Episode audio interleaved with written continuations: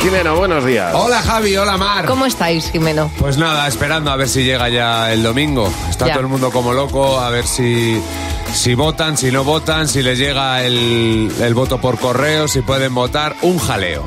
Ya. Total que hemos dicho, oye, y esto, esto de votar está muy bien, pero ¿por qué no buscamos otra manera a lo mejor más cómoda? A ver. ¿Tú qué harías para elegir presidente? Levantando la mano ¿Cómo cuentan las manos? con paciencia. Pues trabajando y trabajando hasta que te pasan ese puesto. Yo de mi parte elegiría yo al que tenga el corazón más grande, porque yo tengo mm, sentimientos de corazón. Claro, ¿y cómo se mide quién tiene el corazón más grande? con una dia, di- dia- ra- radiografía. Haciendo un sorteo. Pues un sorteo que meten todos los nombres y sacan una bola con el nombre.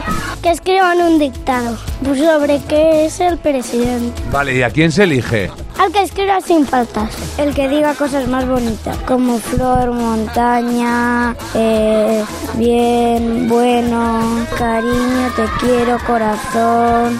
Yo diría el más limpio.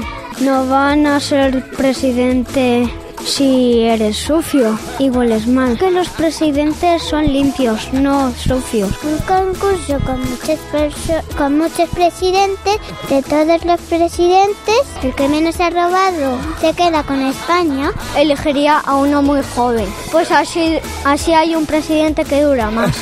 Claro, y el más limpio, siempre limpio, limpio, limpísimo, ¿Te huele bien. imaginas hoy en el, en el debate, a ver, dictado, cojan papel y dictado? A ver, ¿qué cosas bonitas quieren decir hoy? Árbol, ¿Qué?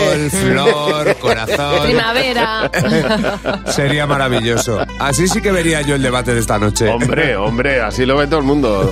Bueno, Jimena, muchas gracias. A vosotros.